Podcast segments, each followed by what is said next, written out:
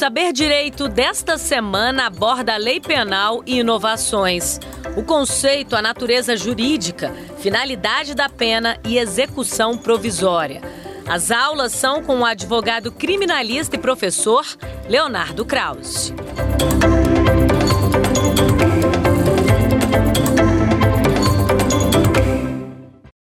Oi, tudo bem? Amigos e amigas do programa Saber Direito. É com muita satisfação que estamos aqui retomando né, o nosso, nosso assunto, né, o nosso mini curso de execução penal e o pacote anticrime. É, agora o nosso encontro de número 4. E especificamente nós vamos falar da, da execução das penas em espécie. A execução propriamente dita, né? Dos vários tipos de penalidade é, de maneira, em regra, né, a execução da pena ela se inicia com o trânsito julgado. Então, assim dispõe o artigo 105 da Lei de Execução Penal. Transitada e julgada a sentença que aplicar a pena privativa de liberdade, se o réu estiver ou vier a ser preso, o juiz ordenará a expedição de guia de recolhimento para a execução. Então, o juízo sentenciante, né, né, constatado ali o transjugado, né, certidão de transjugado, ele vai emitir uma guia, uma guia de recolhimento para o juízo da execução daquela comarca, daquela localidade. Dispositivo similar né, a gente encontra no Código de Processo Penal, no artigo 674, CAPT. Praticamente são os mesmos dizeres do artigo 105 da Lei de Execução Penal. É importante também frisar que é, o juízo da execução, né, em, algum, alguns loca, em alguns locais, tem já o juízo da execução determinado, né, bem estabelecido, conforme a lei local de, de organização. Todavia, na sua ausência, quem vai cuidar dessa execução é o juízo né, sentenciante, é o juízo ali da primeira instância que cuidou né, daquela sentença daquele determinado caso. Também é importante ressaltar que, né, com o início da execução, seja na vara de execução, pelo juízo de execução ou pelo juízo sentenciante, não importa, o Ministério Público sempre vai ter que tomar ciência do início dessa execução. Importante também ressaltar que o mandado de prisão é de competência do juízo sentenciante. Né? Então, quando o juiz, o juízo da execução já recebe né, é, é, é, é, aquele processo de execução com a guia de recolhimento ou carta guia, ele já está recebendo ali né, com aquela, a, a, pessoa com o início de execução. Significa que aquela pessoa foi presa. Né? Então, expede-se o um mandado de prisão antes, localiza-se aquela pessoa, né? E quando aquela pessoa é capturada ou se entrega espontaneamente para início de cumprimento da execução, é a partir dali, né, desse, desse fenômeno, juntamente com a entrega dessa guia, que se dará o início ao processo de execução. E por que, que anterior, anteriormente eu falei em regra, né, se a execução se inicia com o trânsito julgado? Porque nós temos a execução provisória, né? o preso preventivo. Aquele que já inicia né, né, o cumprimento de uma pena corpórea antes do transjugado. O processo pode estar na primeira instância, na ação penal pode estar na primeira instância, pode estar na segunda instância e ele já vem cumprindo ali uma reprimenda.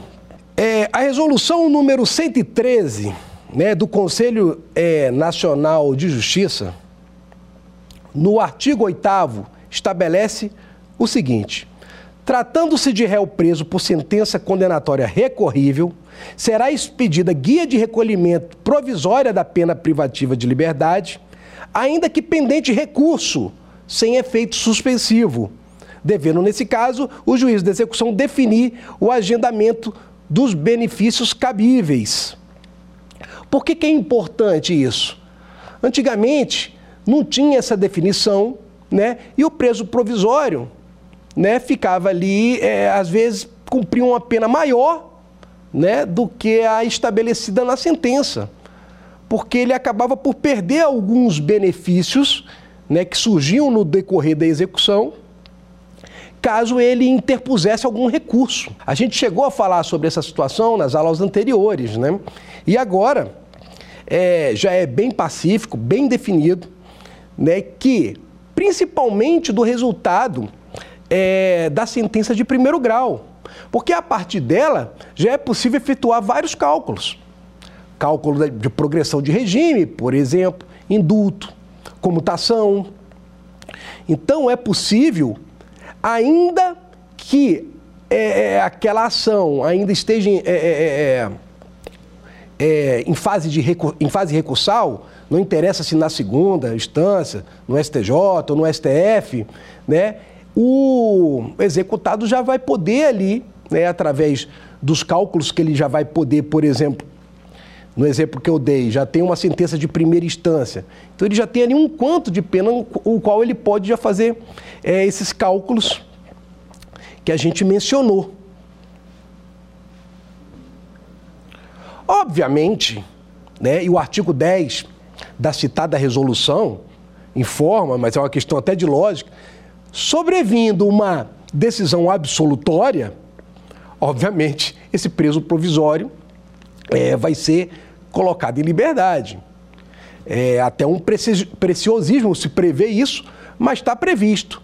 Mas a gente faz uma reflexão, por que dessa previsão? Ah, sobrevindo uma decisão absolutória, coloque-se aquele apenado em liberdade. Ora, ele foi absolvido, né?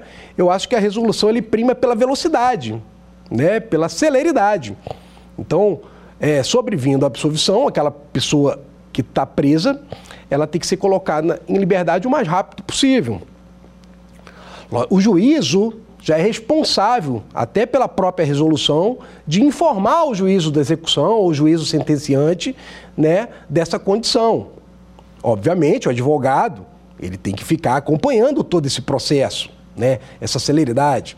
Veja bem, a pessoa foi absolvida. Bom, a mesma resolução que estamos comentando, a resolução número 113, de 20 de abril de 2010, do Conselho Nacional de Justiça, informa no artigo 11 que, transitado e julgado, né, o juízo de conhecimento é, encaminhará as peças complementares, né, nos termos do artigo 1 da própria resolução, ao juízo competente da execução. Que peças complementares são essas? Basicamente, são as peças principais do processo. Então, vamos supor, nesse caso de execução, execução provisória. O que, que nós temos de principal? Vamos supor que o processo esteja na primeira instância. Nós temos a denúncia, nós temos a sentença. Não é mesmo? Obviamente, é, após trânsito julgado, né, imagine um processo que vai passar por todos os recursos. Né? Então nós vamos ter vários acordos, né? Acordo na segunda instância, acordo no STJ, resultado de embargo de declaração, resultado de embargos infringentes, enfim, todas as decisões principais do processo, além de diversos dados de qualificação do apenado que nós vamos falar posteriormente. Logicamente, quando a gente fala de execução provisória, a gente está falando de execução de pena corpórea, ou seja, pena restritiva de liberdade. Tá? Não existe execução provisória de pena, por exemplo, restritiva de direito. Né? Essa só será in, é, iniciada é após o transjugado, até porque não há necessidade de aplicar essa execução imediatamente. Bom, e o que, que deve é, constar nessa guia de recolhimento? E a gente pode pegar aí o artigo 106 da Lei de Execução Penal e a própria resolução 113 que estávamos comentando. Basicamente, imagine toda a qualificação necessária sobre a pessoa. E aí vai endereço, nome, filiação, obviamente. Todas as informações sobre o crime, a natureza daquele delito, né? o que aquela pessoa ela adquiriu é, na sentença. Né? Já há ali uma indicação de uma possibilidade de conversão para sursi, por exemplo. É, então, é, nós podemos visualizar assim: todos os documentos principais do processo, todas as decisões importantes e a qualificação geral é, daquele apenado. A lei prevê todos os dados, todas as informações que devem constar nessa guia de recolhimento. É importante o advogado e o próprio apenado se atentar para as datas né? Porque essa guia vai constar várias datas.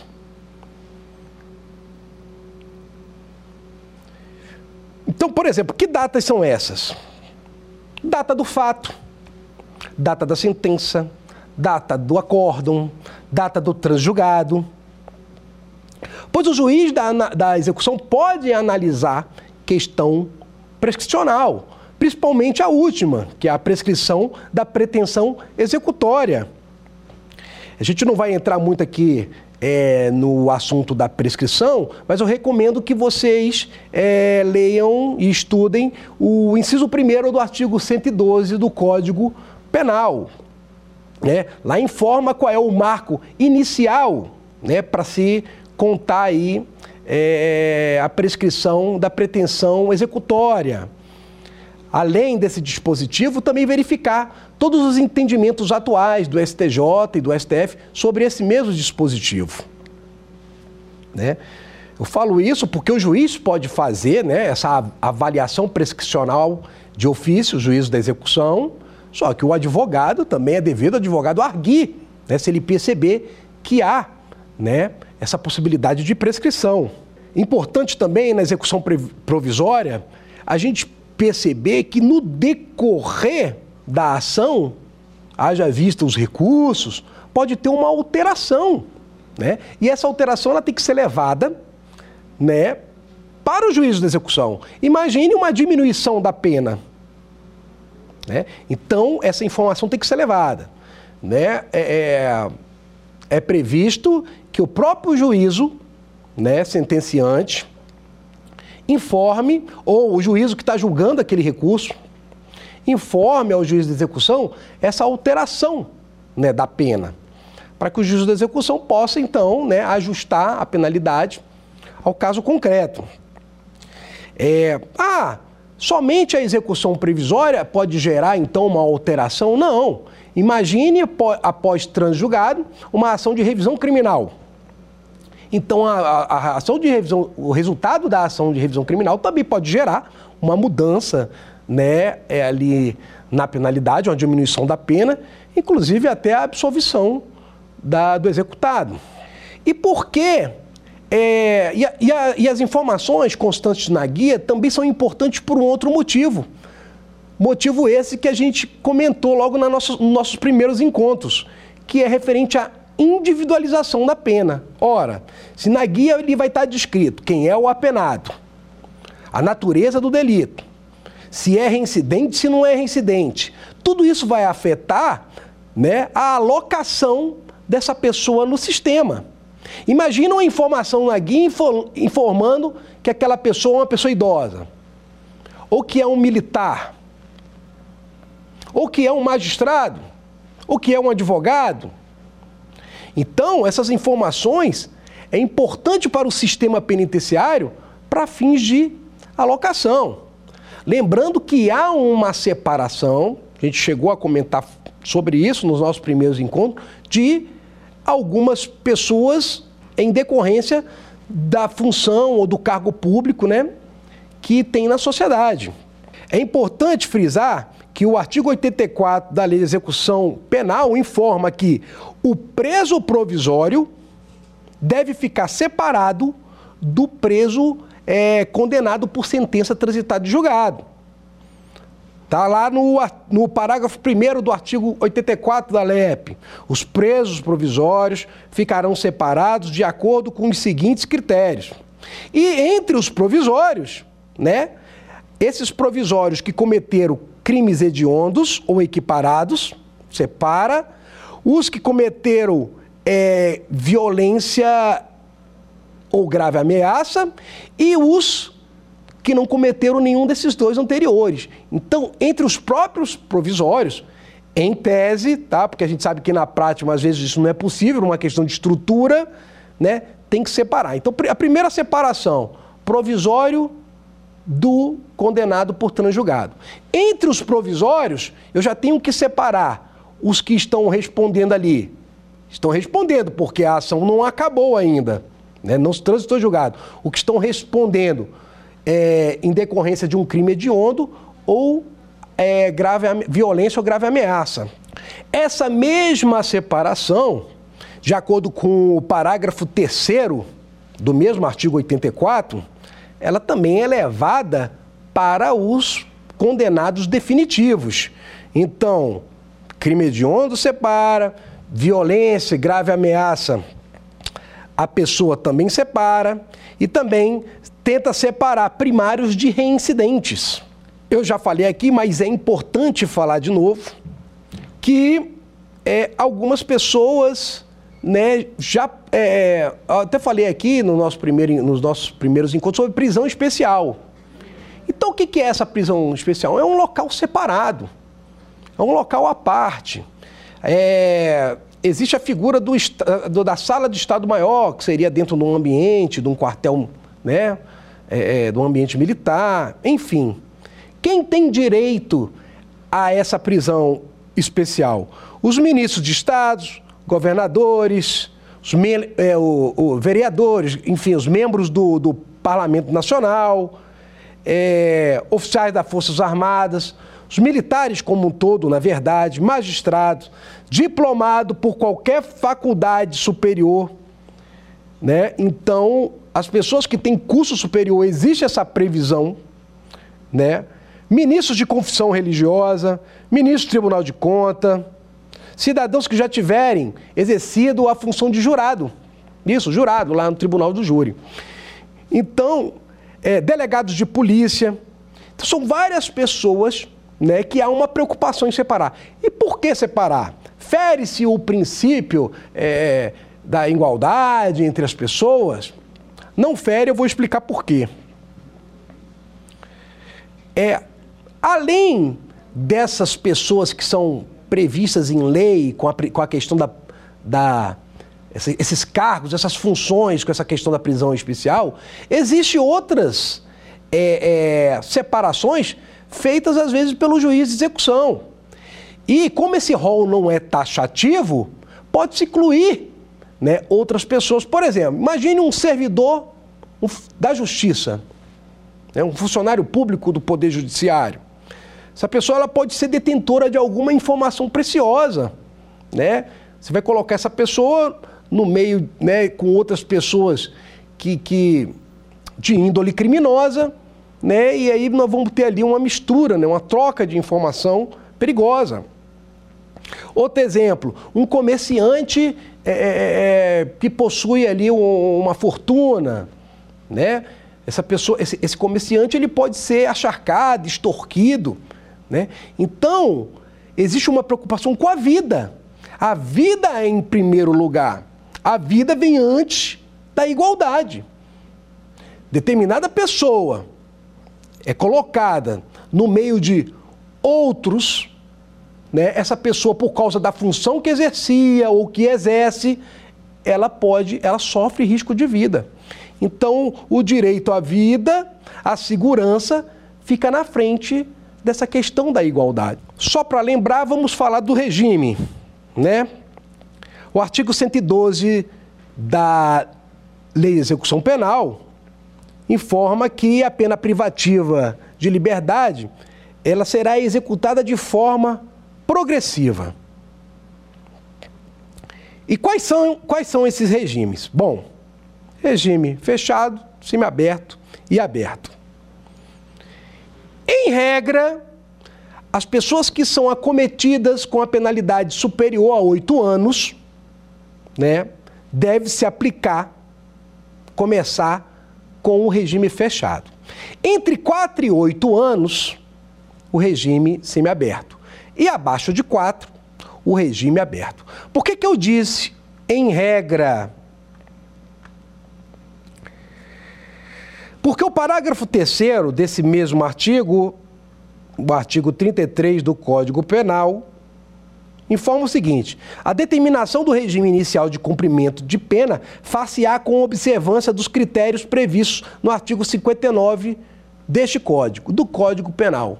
Então, o artigo 59, relembrando, é aquele que informa todas aquelas circunstâncias judiciais, né, para o juiz estabelecer o quanto da pena na primeira, fra... na primeira fase da dosimetria. Então, a primeira coisa que o juiz sentenciante observa são todas aquelas circunstâncias do artigo 59, né? culpabilidade, antecedência, enfim. Pode acontecer. Então, por exemplo, uma pessoa é, recebe uma reprimenda de seis anos. Em tese, em tese, por conta do artigo 33, em tese, seria o regime semiaberto. Entre 4 e 8, pegou 6 anos, regime semiaberto. Mas, por conta de alguma valoração negativa, de alguma daquelas circunstâncias do artigo 59, pode o juiz mudar o regime, agravar o regime. Obviamente, o juiz, na sentença, vai circunstanciar, vai explicar por que, que ele está, é, é, vai explicar a motivação dele. Mas pode acontecer, por exemplo, de uma penalidade é, no cômputo do regime aberto ser o regime fechado. Né? Uma multireincidência, por exemplo. Né? Uma verificação da periculosidade. Então, é como eu disse, em regra, vai se seguir os parâmetros, os parâmetros do artigo 33, mas pode o juiz, motivadamente, né, deixar de seguir esses parâmetros e uma pena que seria do regime aberto, pelo quanto ser do regime fechado. Também é interessante é explicar sobre o, o local de cumprimento de pena. Né? Se a gente fosse botar assim níveis de segurança, o regime fechado, o estabelecimento tem que ser um nível de segurança forte, alto, máximo, até o médio. O regime semiaberto seria um nível de segurança médio. E o regime aberto entende-se que é um regime de segurança leve. Se vocês é, é, verificarem, na lei de execução penal, eles adentram até ao nível arquitetônico do edifício, da construção. Por exemplo, o regime aberto é informado na própria lei que esse prédio não há necessidade de obstáculos. Todo precisa de cerca, não precisa de câmera, né? A vigilância é leve a responsabilidade da reprimenda cai mais sobre os ombros do apenado do que nos ombros do Estado.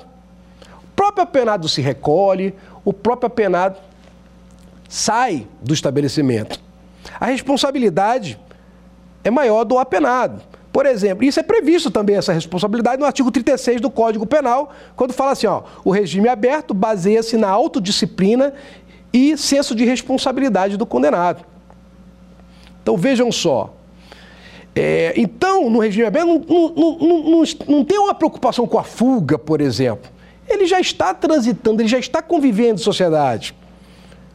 Ele já está trabalhando, já está com a família. Ora, se ele comete, e a gente vai falar sobre isso daqui a pouco, alguma falta, ele vai perder, vai haver o fenômeno da regressão do regime, ele vai perder todo aquele benefício que ele adquiriu até ali. Pede, regride, né, e vem para um regime mais gravoso. Então, é interesse do apenado também né, se manter ali na regra do determinado regime, do regime mais benéfico. É importante também informar que é, pode acontecer, pode acontecer do apenado estar tá em gozo de determinado regime e ser condenado por outro crime. Né? Logicamente, o juízo da execução vai verificar esse fenômeno, né? pode ser dois, três, quatro crimes, imaginem. Né? Então, imagine uma pessoa que está apenada no regime é, é, seis anos semiaberto. Então, ele está ali é, no semiaberto trabalhando e estudando, e advém uma outra condenação de seis anos. Vamos supor que ele já está com dois anos de semiaberto. Então resta quatro. Vem uma outra condenação, 6. Então perfaz 10 anos. Opa! O juiz da execução vai ter que interromper o gozo daquele, né, daquele regime semiaberto, interromper aquele regime e trazer para o regime mais gravoso. É, muita gente fala em regressão de regime, não é nem caso de regressão, porque aquela pessoa ela não, não cometeu nenhuma falta durante o cumprimento da pena dela. Apenas vai se fazer um ajuste, uma soma, uma unificação da pena. É importante também a gente explicar o fenômeno da detração. O que, que é a detração? Imagine a pessoa, o preso provisório, né? E ele já está ali preso há dois anos. E na sentença de primeira instância, ele é condenado à penalidade de cinco anos semiaberto. Cinco anos semiaberto. Ora, mas ele já está preso há dois anos. Então, cabe ao juiz sentenciante verificar esse tempo de cumprimento de pena já cumprido e já na sentença detrair, fazer o ajuste. Ou seja, se ele recebeu a penalidade de cinco anos no semiaberto e ele já tem dois anos de pena cumprido, vai se sabater esses dois anos dos cinco anos, essa penalidade já vai estar em três. Então o juiz automaticamente já vai realizar a detração e ajustar. Se é três anos, se nenhuma circunstância do artigo 59 né, é, tiver ali valorada negativamente, ele vai ajustar e na sentença já vai informar que ele se encontra no regime aberto. Então, quando isso chegar ao juiz de execução, o juiz, o juiz da execução já vai providenciar a progressão do regime. Cuidado, principalmente os advogados, no sentido de que muitas vezes se cobra do juiz a detração, mas quando ela não vai ter nenhum efeito prático. Então, por exemplo, imagine uma pessoa que foi condenada a sete anos no semiaberto e já está um ano cumprindo pena. Ora, o juízo ao proferir a sentença, sete anos no semiaberto, ele não vai fazer a detração, porque esse sete vai virar seis. Então não vai ter uma alteração do regime.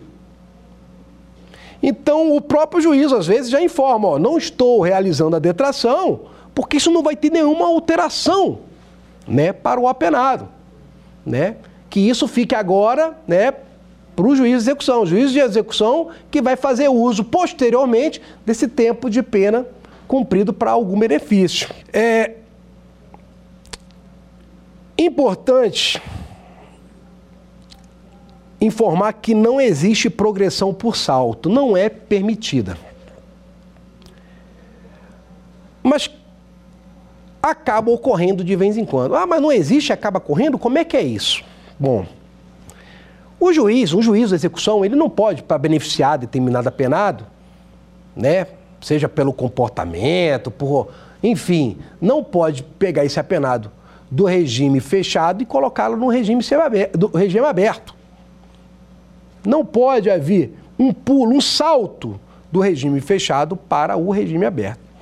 Mas o que ocorre na prática, e o STF até se posicionou né, é, é, diante desse fenômeno na súmula vinculante 56, quando informa o seguinte: que a falta de estabelecimento penal adequado não autoriza a manutenção do condenado em regime prisional mais gravoso, devendo-se observar, nessa hipótese, os parâmetros fixados no RE 641.1320, Rio Grande do Sul.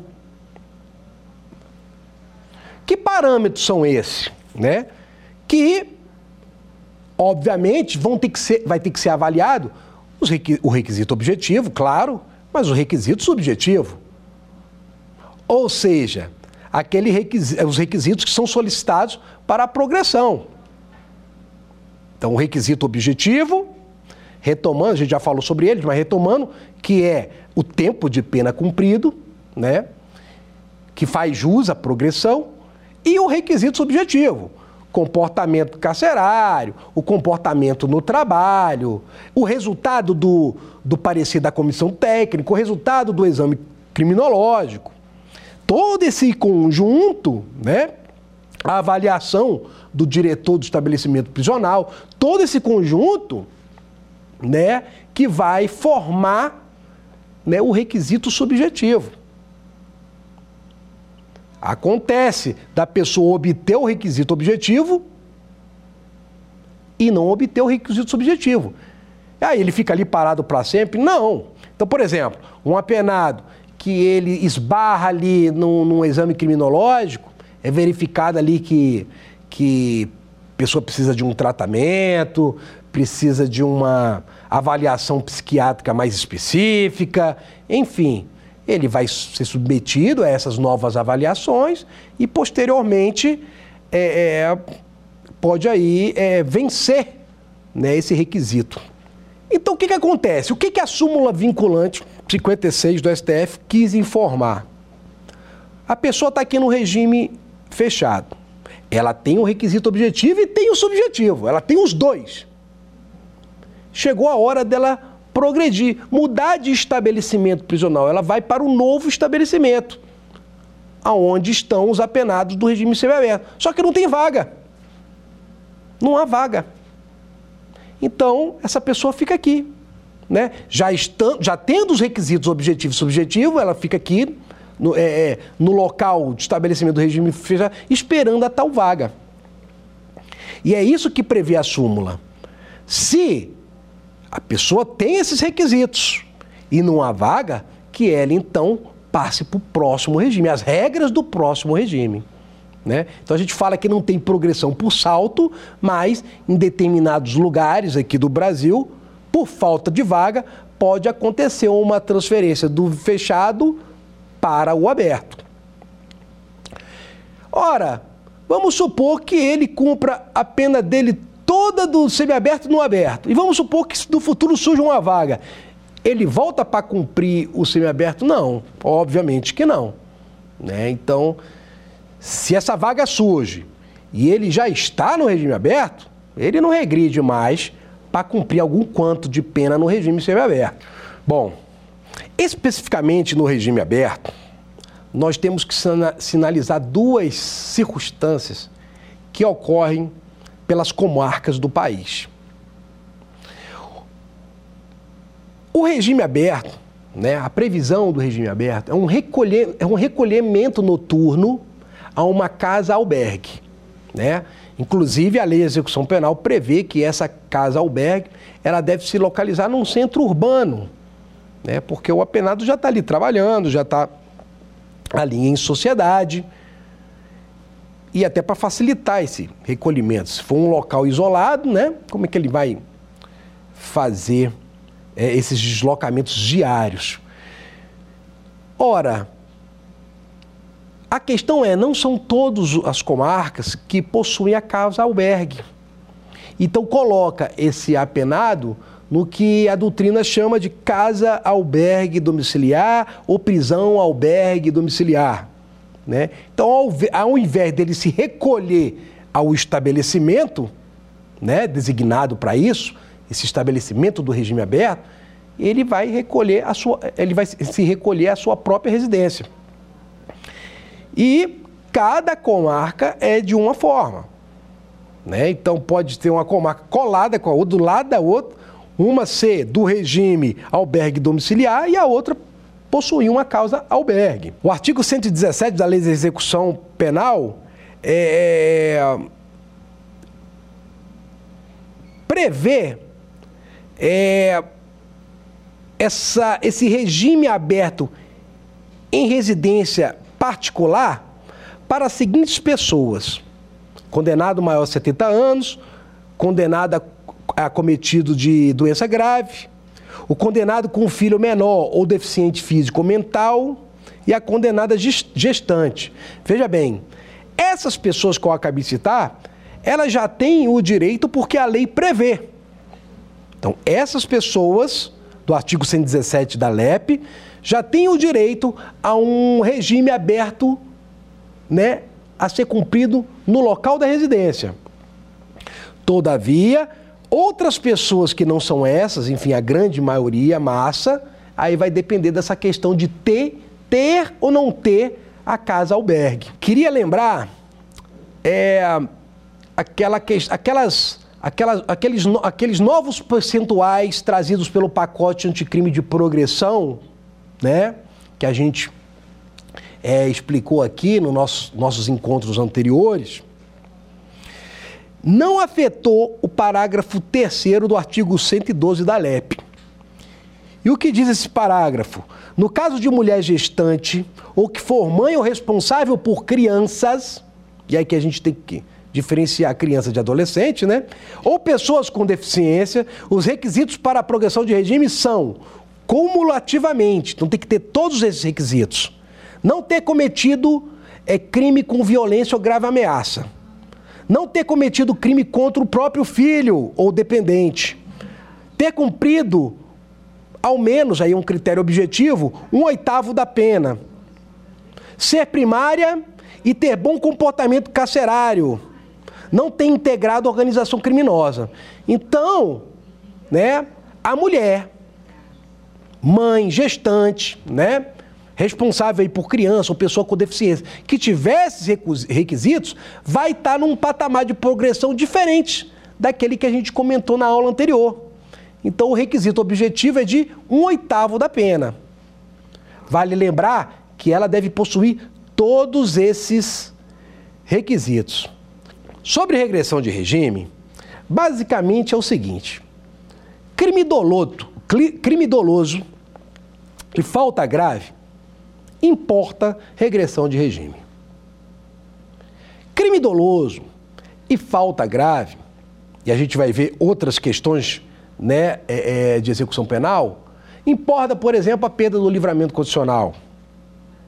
Importa, por exemplo, que a pena restritiva de direito se transforme numa pena restritiva de liberdade. Então, quando a gente fala de falta grave, né, e crime doloso, quer dizer, o cometimento de um crime doloso, a gente sempre tem que trazer que, que aquela, aquela pessoa vai perder, perder benefício ou vai ter regressão de regime. Inclusive, há previsão até de perda de dias remidos. Então, quando a gente fala nessas duas situações, falta grave, ah, o que é uma falta grave? Uma, por exemplo, um descumprimento de uma ordem judicial, né? Descumprimento de recolhimento, por exemplo, final de semana, em casa, ou de horário, para estar em casa.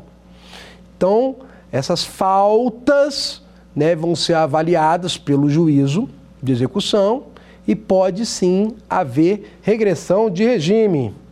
Isso que eu acabei de falar está previsto no, no, nos incisos 1 e 2 do artigo 118 da Lei de Execução Penal. Especificamente em relação ao inciso primeiro, e especificamente em relação à falta grave, né, é, é previsto uma, vamos dizer assim, vou chamar de penalidade, uma penalidade de advertência. Então, necessariamente, é, vai haver ali uma regressão de regime. Né? Então, vai ter uma audiência, às vezes tem um procedimento disciplinar, administrativo para apurar aquela falta. E após essa apuração, ou após essa audiência com o juízo da execução, né, verificado ali o que, aconteceu, pode ser que não haja regressão de regime. Então a pessoa é advertida. Então vou dar um exemplo aqui, caso concreto. Pessoa com tornozeleira eletrônica e aí no processo de execução vai chegando lá que a pessoa é, é, é o alarme do, do, da tornozeleira lá disparou, quatro, cinco vezes, e aí o juiz chama aquela pessoa para saber o que aconteceu. E a pessoa explica o motivo, né? O ônibus atrasou, é, é, não percebeu a hora, enfim. E aí o juízo ele vai verificar a situação e não necessariamente vai aplicar a regressão do regime.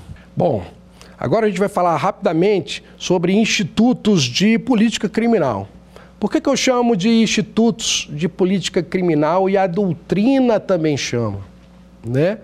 Porque a lei prevê mecanismos de já ir colocando aquela pessoa em liberdade. Logicamente, é a pessoa que merece essa liberdade. como eu falei, sempre vai ser analisado o requisito subjetivo. Né? Um desses institutos de política criminal né, é o livramento condicionado. O livramento condicional. Então, assim prevê o artigo 83. O juiz poderá conceder livramento condicional ao condenado a pena privativa de liberdade igual ou superior a dois anos, desde que cumprido um terço da pena, se não for reincidente em crime doloso e tiver bons antecedentes. Então há um critério objetivo. Se for reincidente, aí essa fração já muda para metade, metade da pena. Novamente, tem que se verificar essa não existência de falta grave nos últimos 12 meses, comportamento durante a execução da pena, desempenho no trabalho, enfim, todas aquelas questões subjetivas que a gente já comentou. Aqui uma questão prática do livramento condicional e eu queria fazer uma conexão com o regime aberto.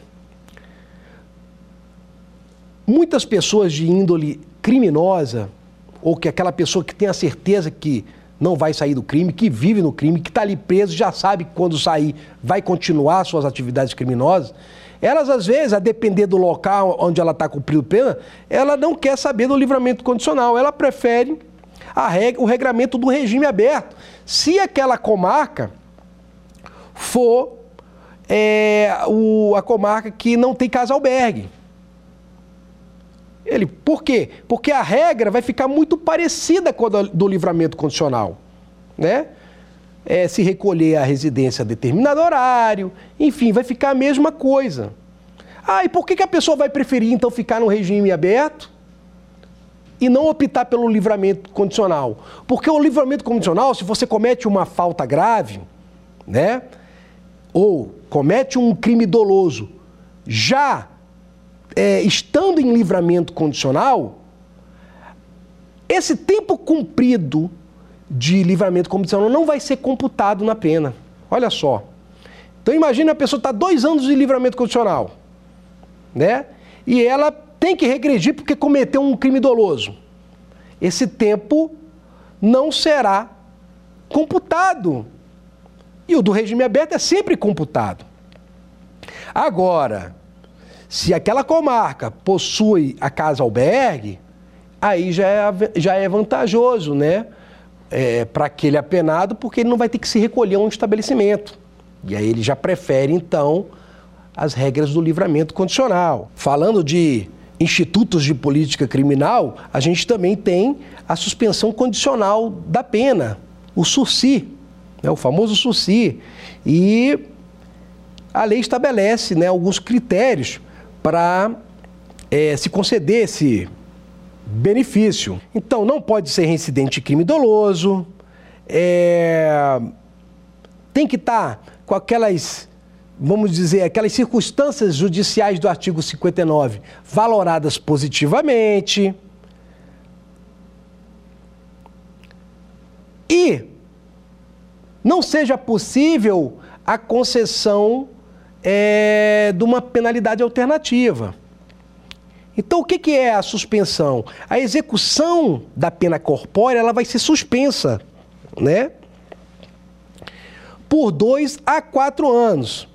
É, isso aí só é previsto para as penalidades que não ultrapassem a dois anos. Tá lá.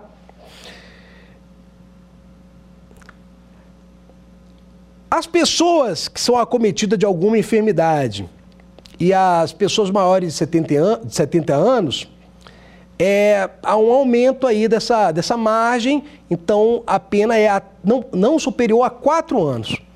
Então, em regra, são penas até dois anos e para maiores de 70 e é pessoas cometidas de alguma enfermidade, claro que essa enfermidade vai ser analisada, né? Enfermidade grave, é, penas que não sejam superior a quatro anos. Existe a previsão de, no primeiro ano né, dessa suspensão, o condenado prestar serviço à comunidade submeter-se à alimentação do fim de semana.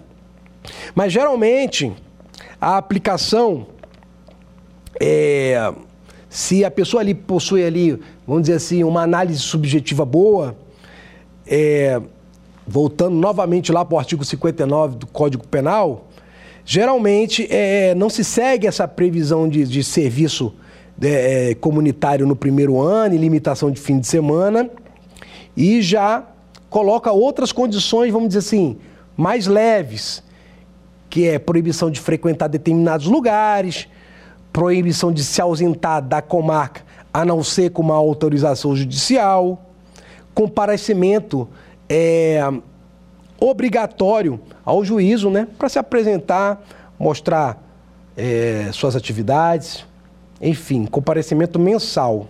Também é importante explicar que quem já faz essa análise já é o juízo sentenciante.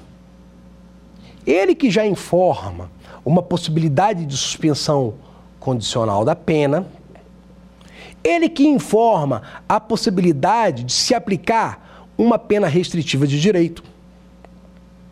Então isso já vem da sentença, né? E a sentença já vem, né, juntamente com a guia a carta guia para o início da execução.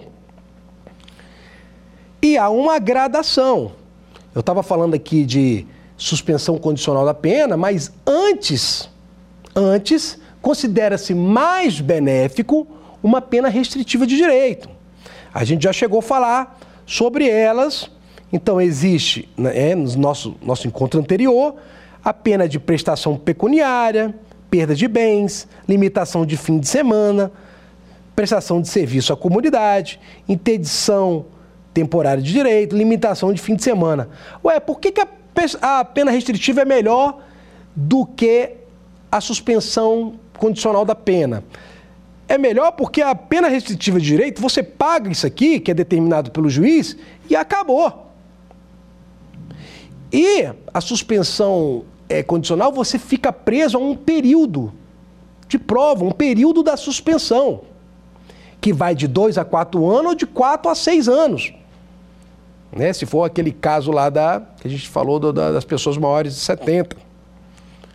Então, mesmo que a pessoa é, é, é, esteja cumprindo tudo direitinho ali, ela fica amarrada numa questão temporal da suspensão condicional da pena.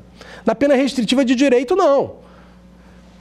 Paga-se, por exemplo, se a pena for de prestação de serviço comunitário e uma prestação pecuniária, se a pessoa receber, por exemplo, duas penalidades restritivas de direito, então a pessoa vai pagar aquela ali, aquelas horas determinadas pelo juiz, pagar a prestação pecuniária e encerra ali o seu processo de execução.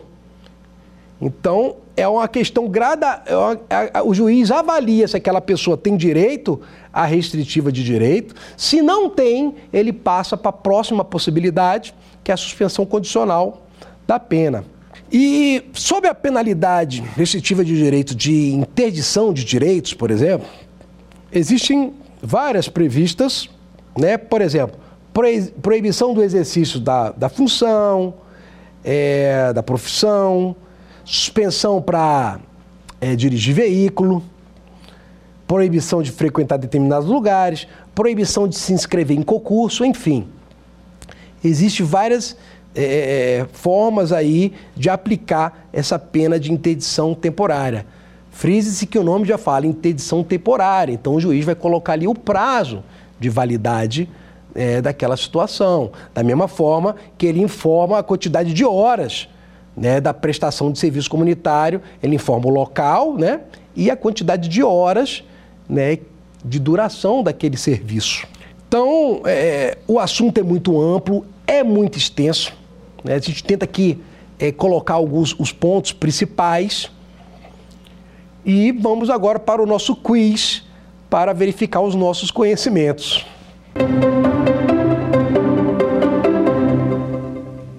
Acerca da progressão de regime, assinale a alternativa incorreta. Letra A. É permitida excepcionalmente a progressão por salto? Letra B. Havendo o concurso de delito hediondo e crime comum, pode ser realizado cálculos separados para envolver e avaliar exigências distintas? Letra C. Para se progredir, faz-se necessário apenas possuir o requisito objetivo? Letra D. Se o apenado for condenado por cometimento de crime hediondo com resultado morte e for primário, progredirá ao regime menos gravoso após cumprimento de 50% do tempo total da pena. E a resposta é a letra C. Para se progredir, faz-se apenas necessário possuir o requisito objetivo que a gente aqui falou diversas vezes, não só hoje, como anteriormente, que é necessário é, o requisito subjetivo. Então não basta avaliar é, o tempo de pena cumprido, tem que se avaliar o, comporta o comportamento desse apenado durante a execução e verificar se ele já se encontra em condição de retornar ao convívio social. Eu queria só fazer uma alusão à questão da letra A, que excepcionalmente, pode haver uma progressão por salto, é como a gente falou, né? Havendo falta de vaga, não há né, outra maneira de não colocar aquela, aquele apenado num regime menos gravoso e não mantê-lo no mais gravoso. Sobre a monitoração eletrônica, é incorreto afirmar que, e aqui eu quero fazer um, uma observação, a gente não falou sobre monitoração eletrônica, mas a gente já comenta agora. Letra A. É incorreto afirmar. É possível a fiscalização por meio de monitoração eletrônica quando dá prisão domiciliar? Letra B. A violação comprovada da fiscalização eletrônica pode acarretar a revogação da prisão domiciliar, a regressão do regime ou a revogação da saída temporária? Letra C. A responsabilidade pela administração, execução e controle da monitoração eletrônica caberá aos órgãos de gestão penitenciária. Letra D. É incabível a advertência quando verificado pelo juiz no caso de ferimento às normas da fiscalização eletrônica. O incorreto é a letra D. Porque, como eu falei, nesse ponto eu acabei, eu acabei discorrendo, né? Verifica ali alguma situação é, é, referente à tornozeleira eletrônica, de atraso, de distanciamento, e o juiz verifica que não foi algo tão grave, ele pode aplicar sim a penalidade de advertência. Não necessariamente ele tem que é, é é, enveredar ali pela regressão do regime. Já que a gente não falou especificamente da monitoração eletrônica, é, é, é fácil é, entender que qualquer deslize né, nessa fiscalização eletrônica vai importar, como está descrito na letra B, né, revogação da prisão domiciliar, regressão de regime, revogação da saída temporária. Né? Porque são, esses são os momentos pelo menos pela lei de execução penal, esses são os momentos onde a pessoa pode fazer uso daquele dispositivo da tornozeleira de, eletrônica. Prisão domiciliar, né? no momento que ele está no regime aberto, no momento que ele está gozando da saída temporária. Ah, professor, existem outras possibilidades? Existe, mas não em sede de execução. Por exemplo, em sede de prisão preventiva, né, a pessoa consegue o benefício de responder o processo de liberdade, mas com o uso da tornozeleira eletrônica. E aí já não é mais em sede de. É em sede de execução, execução provisória no caso. Mas não está ali, né, é, é, sob o controle do juiz da execução, tá? e sim sob o controle do juízo sentenciante.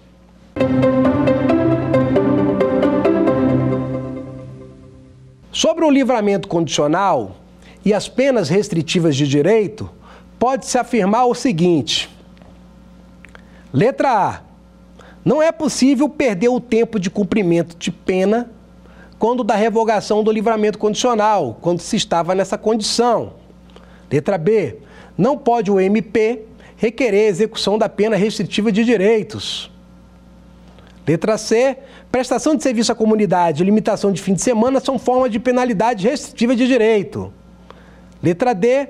Nos casos de violência doméstica contra a mulher, o juiz deverá determinar o comparecimento obrigatório do agressor a programas de recuperação e reeducação.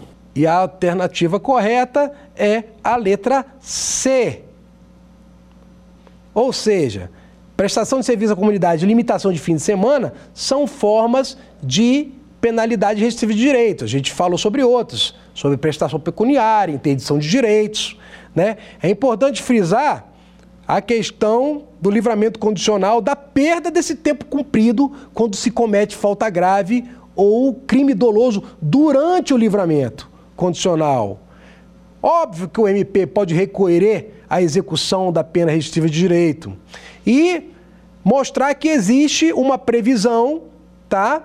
de comparecimento obrigatório do agressor, no caso do contexto da violência doméstica, a programa de recuperação e reeducação. Isso existe né, como pena é, restritiva de direito. Bom, então hoje nós vimos diversos assuntos, né, todos eles relativos à execução da pena em espécie, a execução propriamente dita. Né? A gente viu os regimes, a gente viu é, políticas né, criminais, como é o caso do livramento condicional e as penas restritivas de direitos. A gente viu as questões do regime fechado, semiaberto, aberto, as condições para se progredir é, para esses regimes. Então, espero vocês no nosso próximo encontro. Quer dar alguma sugestão de tema para os cursos do Saber Direito? Então mande um e-mail para a gente, saberdireito@stf.jus.br ou entre em contato pelo WhatsApp. O número é esse que aparece na sua tela. Você também pode estudar pela internet. Acesse nosso site tvjustiça.jus.br ou pode ainda rever as aulas no canal do YouTube TV Justiça Oficial.